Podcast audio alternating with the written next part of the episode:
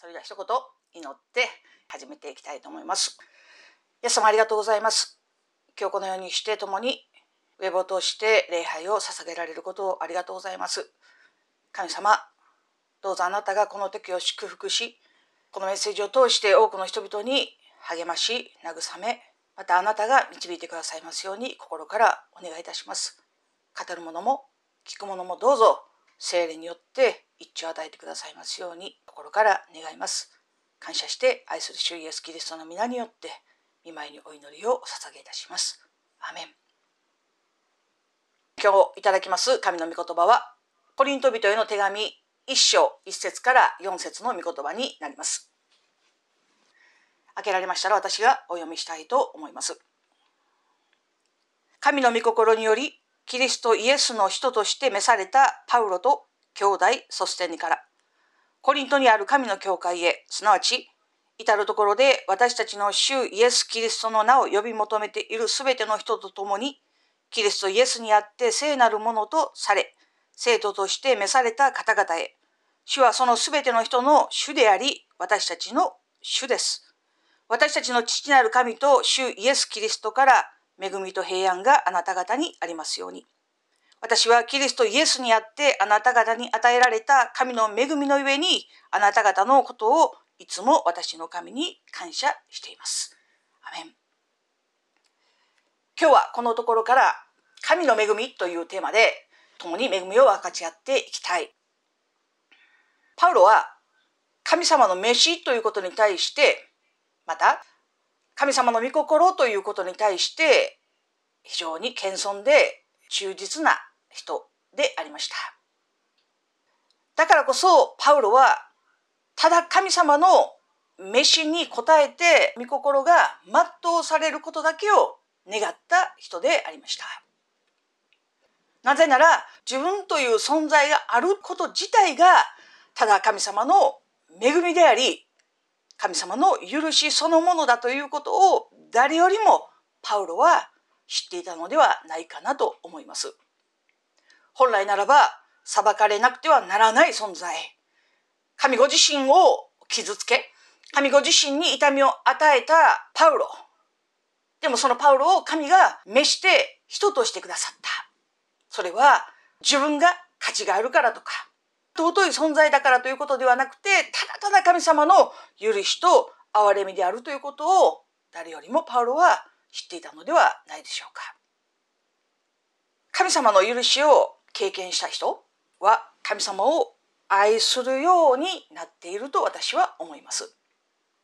その許しが大きければ大きいほど神様をより多く愛するようになるのではないかなと思います。聖書もこのように語っています。許されることの少ないものは愛することも少ないのです。多く許された人はく神を愛するようになります。なぜならばその恵みがあまりにも大きくてその恵みがあまりにも素晴らしいがゆえに人は神を愛するようになるのではないかなと思います。でも許されるということなしにひたすら神様を愛して神様の御心を成し遂げた方がいらっしゃいます。そのお方がイエス・キリストです。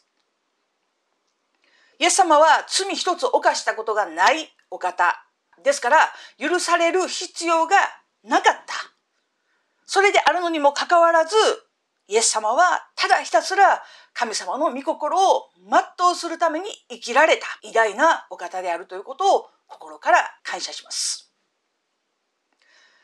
ゲッセマナの園でイエス様は祈られました。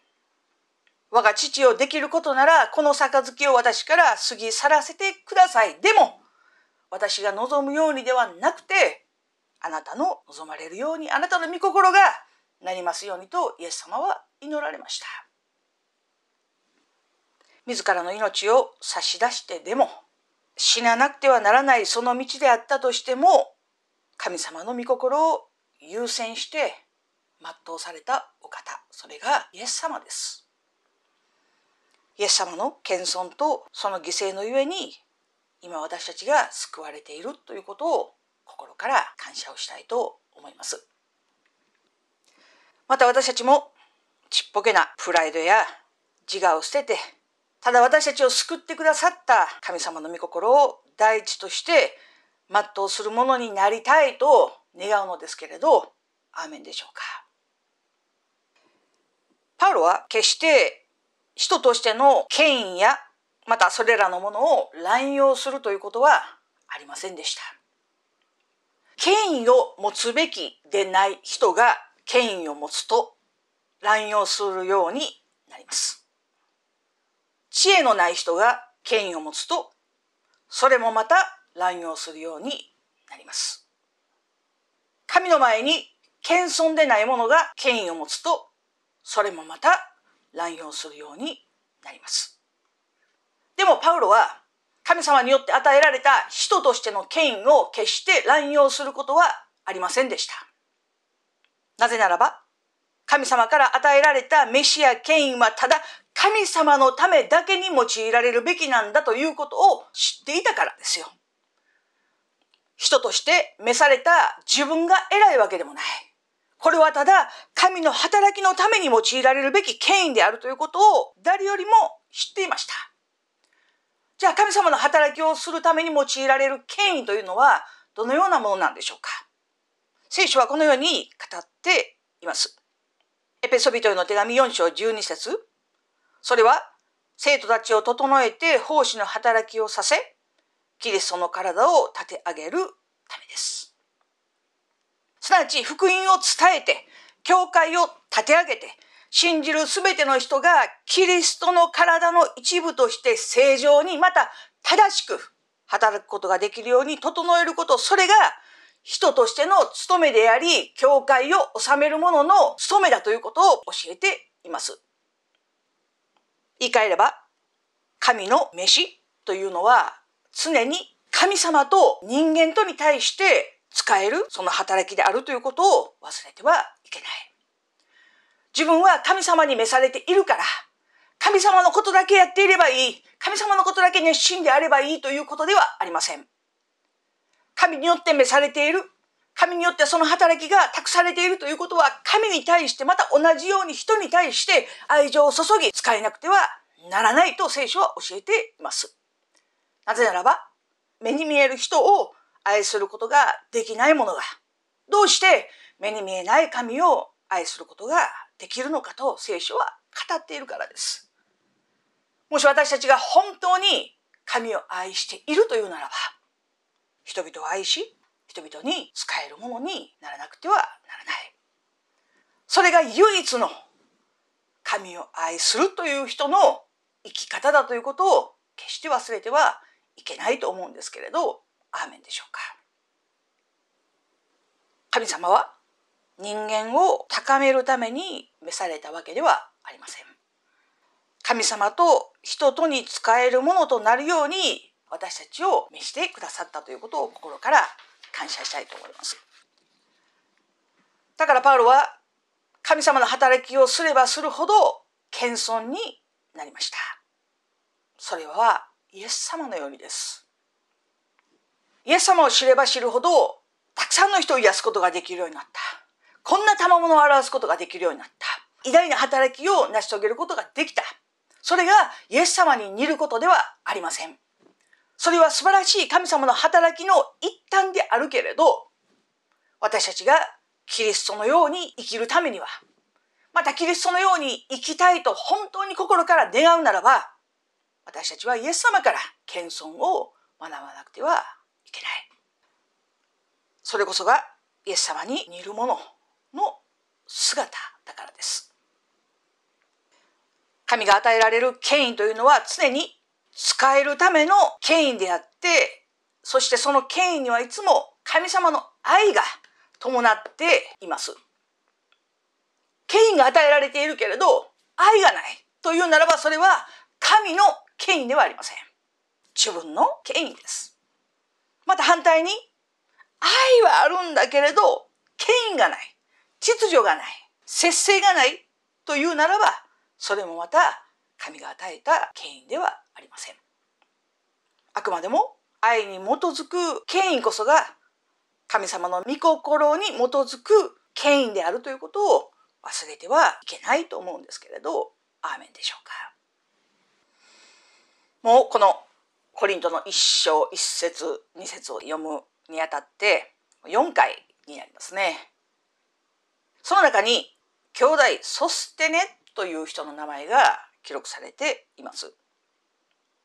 このソステネというのが誰なのかということについては何も分かっていないと言われています。ただ、人の働きの18章の17節に同じ名前の人物がただ一度だけ登場してきます。そこで、皆は街道司ソステネを捕らえ、法廷の前で打ち叩いたとあります。この場面はパウロがユダヤ人たちから訴えられた時の出来事が書かれている場面です。ですから、このソステネが何らかの形でパウロと関わりを持っていた。もしくは街道司でありながらユダヤ人から撃たれるということは、パウロと共に同行している、もしくはイエス様を信じて改心していたのではないかなと思われます。何らかの理由で、ソステネは街道司という立場が与えられていながらも人々から迫害される立場にありました。でも、人の働きに出てくるソステネが、パウロが語っている兄弟ソステネと同じ人物であるかどうかという証拠は何もありません。第一コリントで語られているソステネが一体誰なのかということの説明はできない。ただ言えることは、この手紙を書くにあたって何らかの関わりがあったのではないだろうか、またパウロの働きを大いに助けた人であったということは間違いないと思います。彼が手紙で名前を出して紹介しているということは何らかの大きな貢献があったからではないかなと思います。彼もまたパウロと共に苦しんだ人ではなかったのかなと思います。パウロは偉大な人でありましたけれど、彼一人の力で大きな偉大な働きをしたのではありません。もちろん全ての力の源は神様にあります。神様がいなかったら私たちは何にもできない存在であるけれど、でも神様の偉大さは人の助けの中にも現れるということを忘れてはいけないと思います。自分は神様を信じているから、神様だけ信じていれば大丈夫というだけではない。少し余談になりますけれど、こんな話を聞いたことがあります。ある日に大雨が降って、多くの人々の家が流されていきました。多くの人々はレスキューの人たちに運ばれて助かっていきました。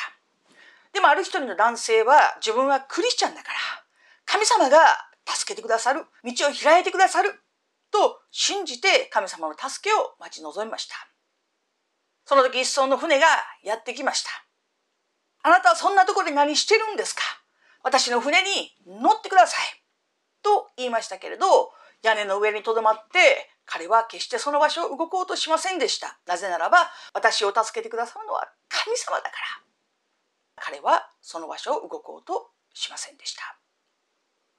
しばらく時間が経ってもう一艘の船がやってきました。何をしているんですか？そのままだったら死んでしまいますよ。私の船に乗りなさい。と言いましたけれど、その男性は聞きませんでした。私を助けてくださるのは神様です。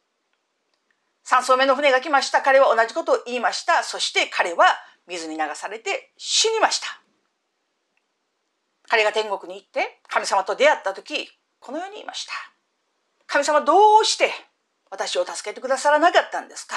私はあなたを信じて、あなたの救いを待ち望んで、あなたが助けてくださることを確信して待っていたのにどうして私は死んでしまったんですか？その時神様は言われました。私はあなたに三度も助けの手を述べたけれどあなたはそれを振り払ったのではないですか主よあなたはいつ三度私を助けようとしてくださったんですか神様語られました。私は三層の船をあなたの前に送ってあなたを助けようとしたではないですか。このことからもわかるように、神様の助けは、ある時には超自然的な方法を通して私たちを助けられることもあります。でも多くの場合、人を通して神様は助けの手を述べてくださるお方であるということを心から感謝します。ですから私たちは何が神の御心であり、何が神様の導きであり、何が神様の見てであるかということをしっかりと確認しながら、神様の救いであるのにもかかわらず、見逃してしまうような愚かなものになってはいけないと思います。パウロもそうであったように、彼は偉大な働きを成し遂げた人でありましたけれど、その背後には多くの人々の助けがありました。コリントに来た時にですね、彼は多くの迫害にあって苦しんで意気消沈しているような状態でしたけれど、その時に彼を支えた人、それがプリスキラとアキラでした。また彼がダマスコの途上でイエス様と出会って目が見えなくなってどうしたらいいんだろうかと思っている時に神が使わされたのはアナニアという一人の弟子でした。彼はサウロの上に手を置くことに対して恐怖を持っていましたけれど神の御心に従った偉大な弟子でありました。エルサレムに行ってその仲間に入ろうとした時に拒絶されるという経験をしましたけれど間を取り持ったのがバルナバですよね。慰めのことを言われたバルナバでした。誰一人かけても偉大なパウロは生まれなかったのかもしれない。多くの人々の助けや多くの人々の祈りによって今の私たちがいるのではないかなと思うんですけれど、アーメンでしょうか。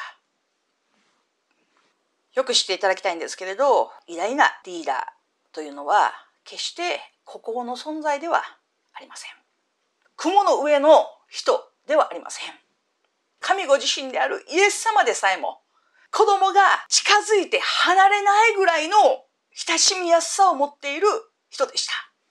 多くの子供がイエス様を取り囲んで膝の上に乗って話を聞くような優しさのあるイエス様の姿を知ることができます。人を寄せ付けない人から一目置かれるようなリーダーとしてのイメージがあるのかもしれないけれど聖書が教えているリーダーはそのような人ではありません。誰よりも自らの弱さや至らなさを知っているがゆえに助け手を必要とする人そのような人に対して偉大な助け手を送ってくださるのではないかなと思います。本文に戻りますけれどパウロはですね、コリントにある教会に宛てて手紙を書きました。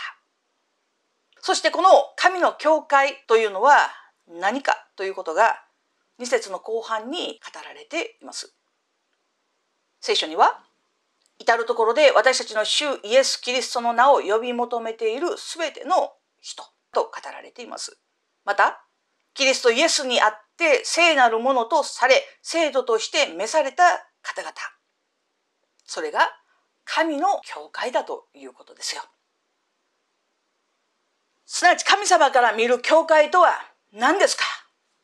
それはイエス様の名前を呼び求める人たちが集まっているその集まり、そしてイエス・キリストにあって聖なるものとされた人たちの集まり、それが教会です。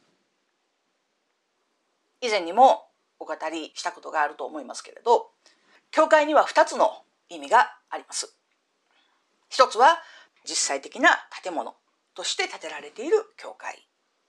もう一つは聖なるものとされた人々としての教会。聖なるものとされたというのは神様によって選び分かたれたということの意味です。この世から特別に取り分けられて神様のものとされたもの。それが聖なるものであり、救われた私たちであるということを忘れてはいけない。そして、聖なるものという意味の中には、取り分けられているということだけではなくて、特別なことのために置いているという意味があります。すなわち、神様によって救われた人、聖なるものとされた人には、その人にしかなすことができないことが特別にあって、その時のために取り置かれている存在。それが聖なるものの意味でもあります。私たちはただ単に救われただけではありません。天国に行けるというだけの存在でもありません。私にしかできない、また皆さんにしかできない特別な御用のために、特別な働きのために取り分けられている存在なんですよ。そして、いざこのことをしようという時に、このことのために特別に取り置かれている私たち一人一人を用いて、あなたが救われたのはこの時のためですよって。あなたが生きているのはこの時のためですよって。神が私たちを用いてくださるということを心から感謝します。ですから決して私たちは何の目的もなく今この世に生かされているわけではありません。誰であっても神の時があります。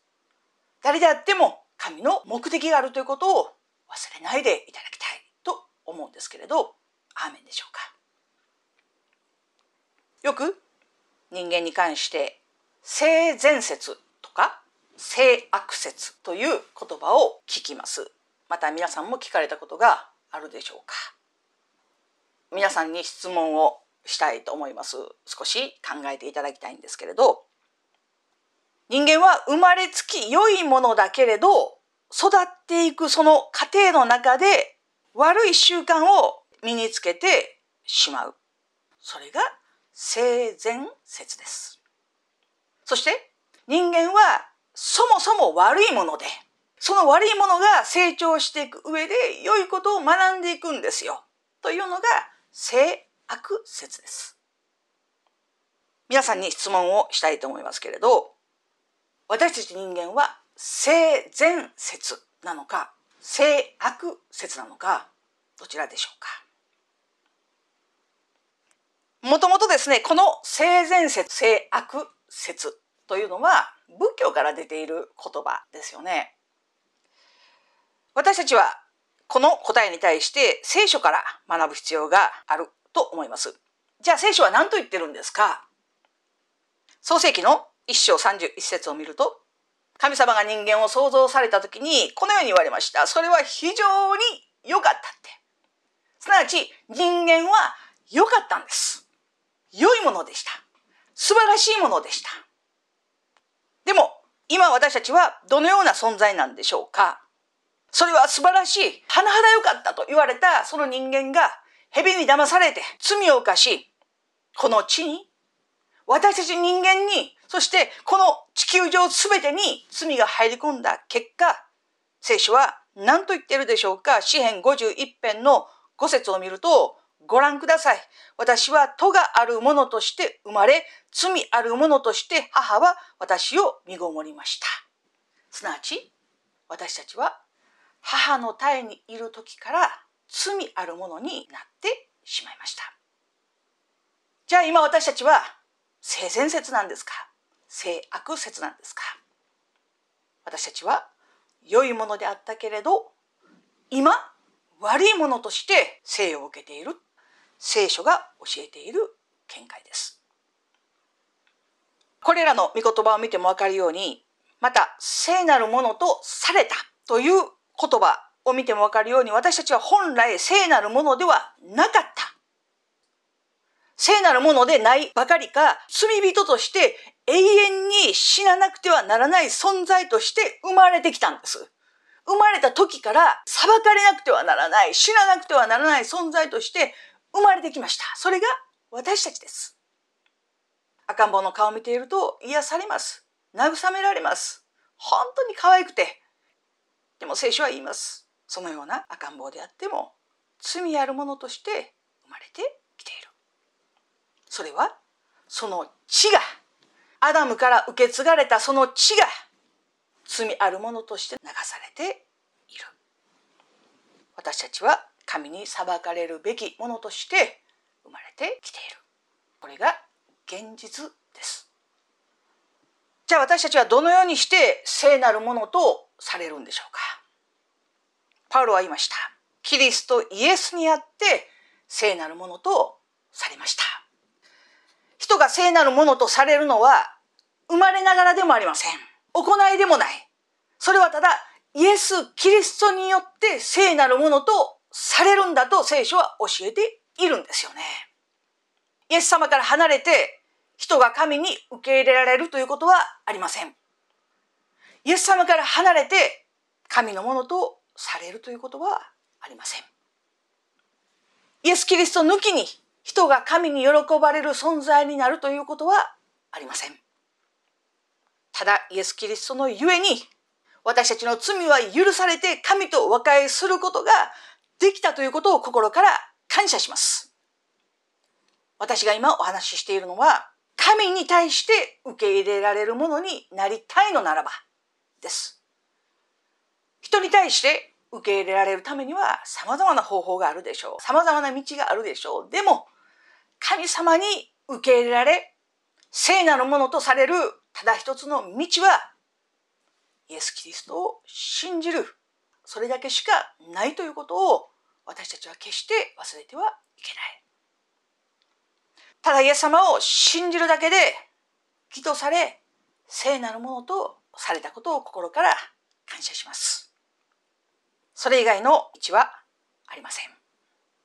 それ以外の方法もありません。イエス・キリストを信じること以外に救いはありません。清められるということはありません。イエス様を信じるとき、アダムから受け継がれたその血がイエス・キリストの知識と全く入れ替えられて、新しいものとして作り変えられているということを心から感謝します。今私たちのうちに流れている血は、アダムから受け継がれた罪の血ではありません。イエス様を信じて救われた、全く罪のない聖なる血であるということを心から感謝します。だから恵みなんです。だから感謝なんです。だから誇ることは何にもできないんですよ。私たちは何にもしてないんです。いや、私は自分の意思で、自分の考えでイエス様を信じましたと思う人がいらっしゃるかもしれないけれど、それはとんでもないことです。イエス様が私たちを呼んでくださらなかったら、神を信じることもできない。教会に行くことすらできない。神が私たちを恵んでくださらなかったら、憐れんでくださらなかったら、今の私たちであるはずがないんですよ。すべては神様の恵みであるということを心から感謝します。2節を見ると、パウロは聖なるものとされたという言葉を用いています。これは完了形で語られている言葉です。言い換えれば、コリントの生徒たち、またキリストを信じる者、私たちも含めて、すでに清められたものであり、すでに生徒なんですよとパウロは語っているんですよね。されるであろうでもない。されるかもしれないでもない。されている途中なんですよでもない。あなたはすでに聖なるものなんですよ。それは完了しているんです。終わっているんです。という意味です。パウロが語った聖なるものとされた方々というのは誰のことなんでしょうか？この言葉はコリントの人たちに対して語られた言葉です。また私たちに対して語られた言葉でもあります。コリントの教会に属する人たちもまた私たちも徐々に生徒になっているわけではありません。徐々に清められているわけでもありません。あくまでもすでに清められた人たちなんだとパウロは語りました。パウロはあくまでもコリントの生徒たちは神様に属するものであり神様のものとされた人たちであるということを非常に強く強調をしています。それはコリントの手紙を通して一貫して語られているテーマでもあります。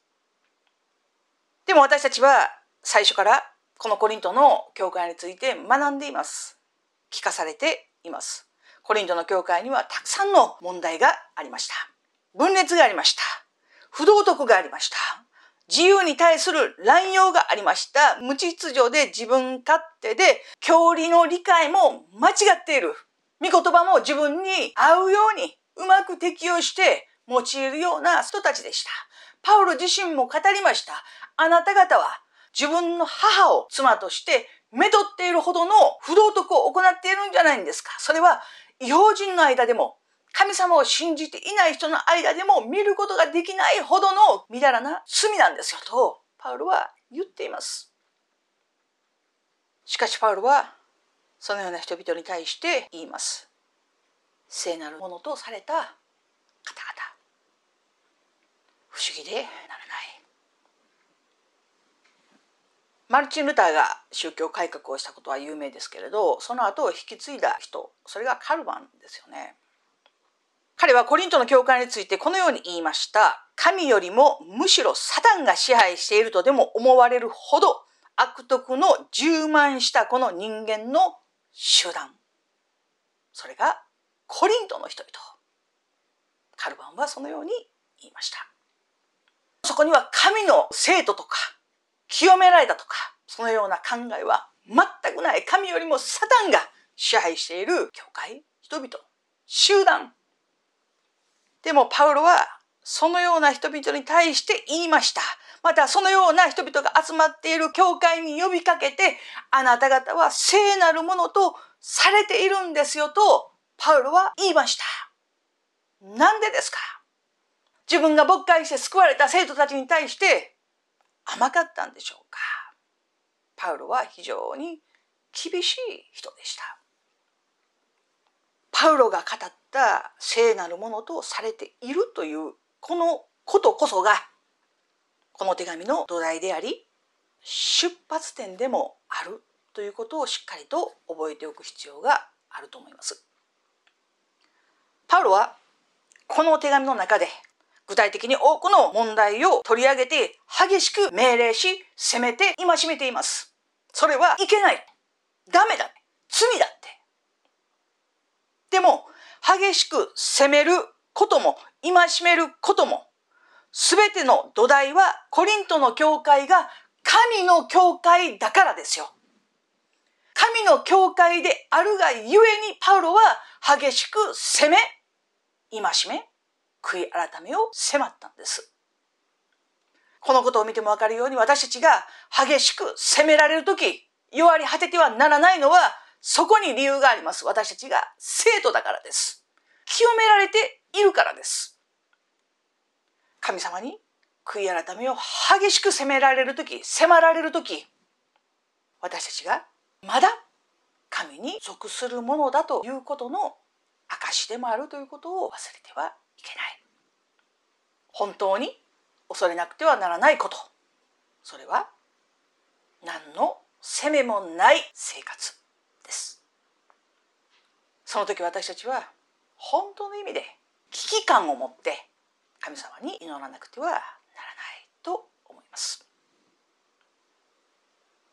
コリントの教会は実際に起こっている問題を見るならばカルバンが言ったようにですねまさにサダンが支配していると思えるような状態でしたそれでもパウロはこの無理を起こしてくださったのは神様であり、人々を召し入れてくださったのは神様の救いの見業であるということを決して忘れなかった。それがパウロです。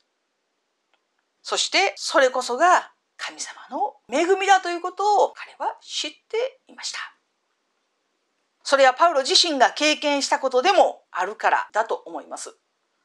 救われる価値のないものに与えられる神の救いこそまさに恵みなんだということを誰よりも知っていたのではないかなと思います。また、パウロは何年経っても何十年経ってもそのことを忘れなかったのではないかなと思います。私のようなものが救われた。神は召してくださった。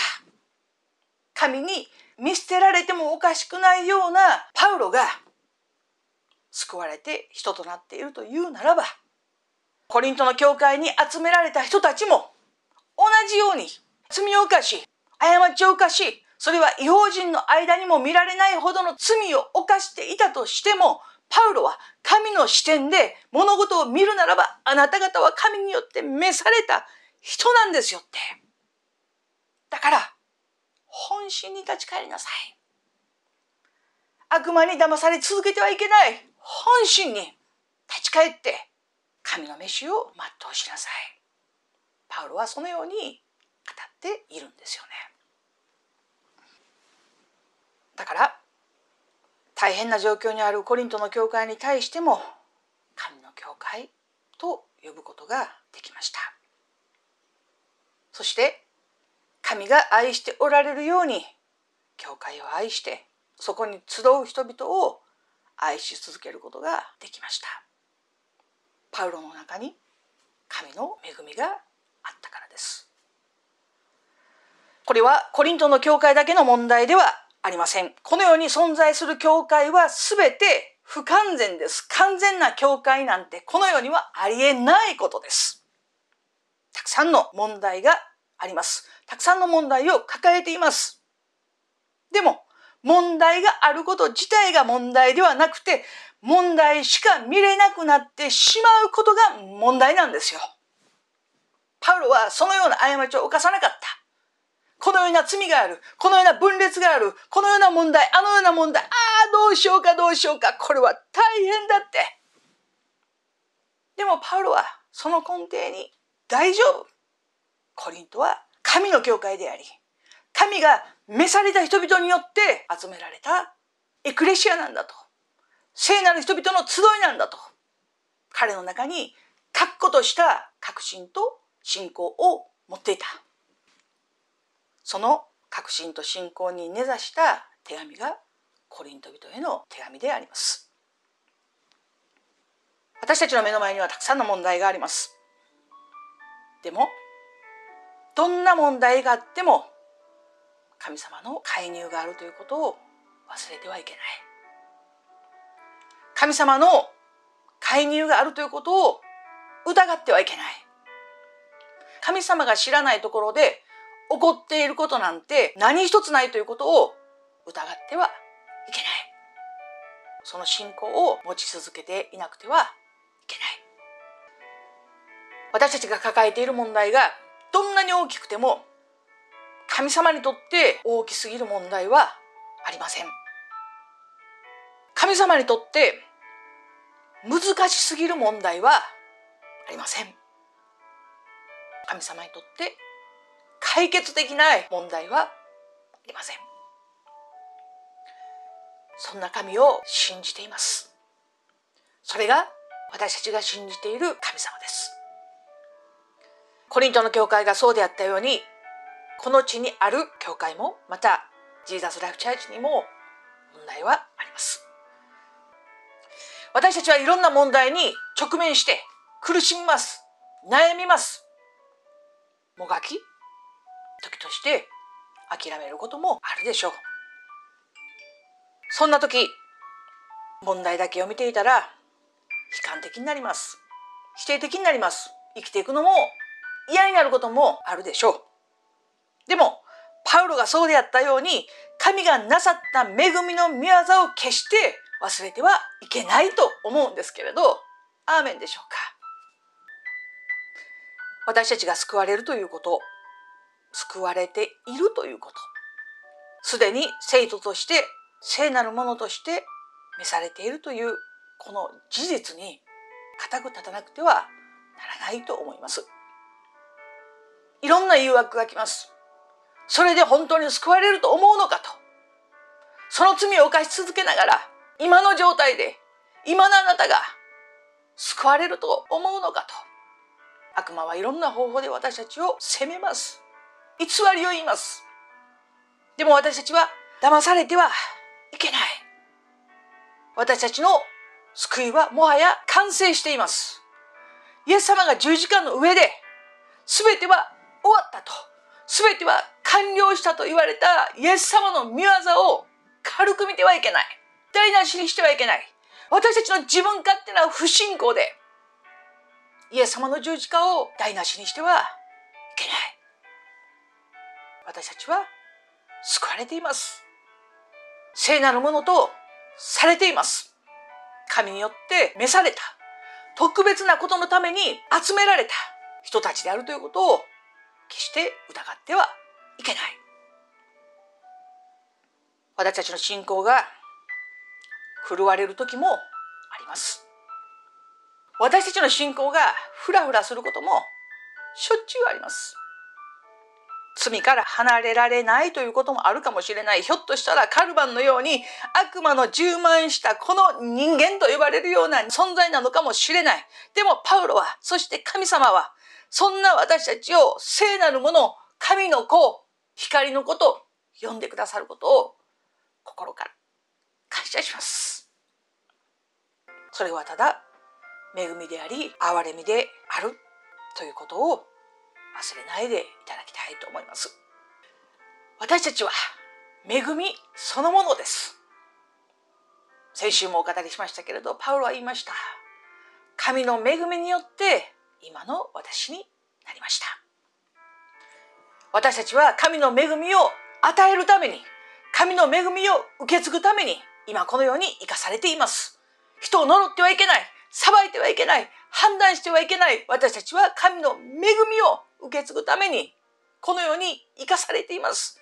なぜならば私たちが神によって恵まれているからです。神の恵みによって今の私たちがあるからです。パウロは言いました。罪の増し加わるところに恵みも満ち溢れました。罪の増し加わるところに恵みはもっと増し加わりますよ。でも聖書はさらに言います。それではどのように言うべきでしょうか？恵みが増し加わるために私たちは罪にとどまっているべきでしょうか？決してそんなことはありません。神の恵みを知っていればいるほど私たちは罪から遠ざからなくてはならないんです。口語訳では言います。断じてそのようなことはありませんって。私たちは罪を犯しても許されます。悔い改めたならば7を70度してまでも神は許してくださるすなわち永遠に許してくださる。だからといって罪にとどまっていようじゃないか。聖書は言います。断じてそうではない。それは違う。本当に神の恵みを知っている人だけが罪を憎み神の恵みの偉大さを知ってさらに神を愛するものになっていくことができるのではないかなと思うんですけれどアーメンでしょうか。私たちは神の恵みに甘んじるものではなくてちょっとでも少しでも神様の恵みにお応えできるものになりたい。そのような教会でありたい。そのように願うんですけれどアーメンでしょうか。一言お祈りしたいと思います。イエス様ありがとうございます。今日もこのようにして共に御言葉を分かち合い、共に恵みを分かち合うことができたことをありがとうございます。様々な偽りに耳を傾けることがないように、騙されることがないように、どうぞ私たちが神によって召され、聖なるものとされているものとして、この地を生きていくことができるように、神の恵みを受け継ぐものとして、愛されて許されて受け入れられてそのようなものであるがゆえにある時には激しく叱責され責められ悔い改めに導かれることがありますけれど神に責められる時弱り果てることがないように責められない子は父の子ではないと聖書は教えています。どうぞ私たちが信仰の筋肉を働かせて恵みの上にさらに恵みを信仰の上にさらに信仰を増し加える私たちでありますように心からお願いいたします。主をどうぞ助け導いてください。すべてを一緒に委ねます。感謝して愛する主イエスキリストの皆によって見舞いにお祈りをお捧げいたします。アーメン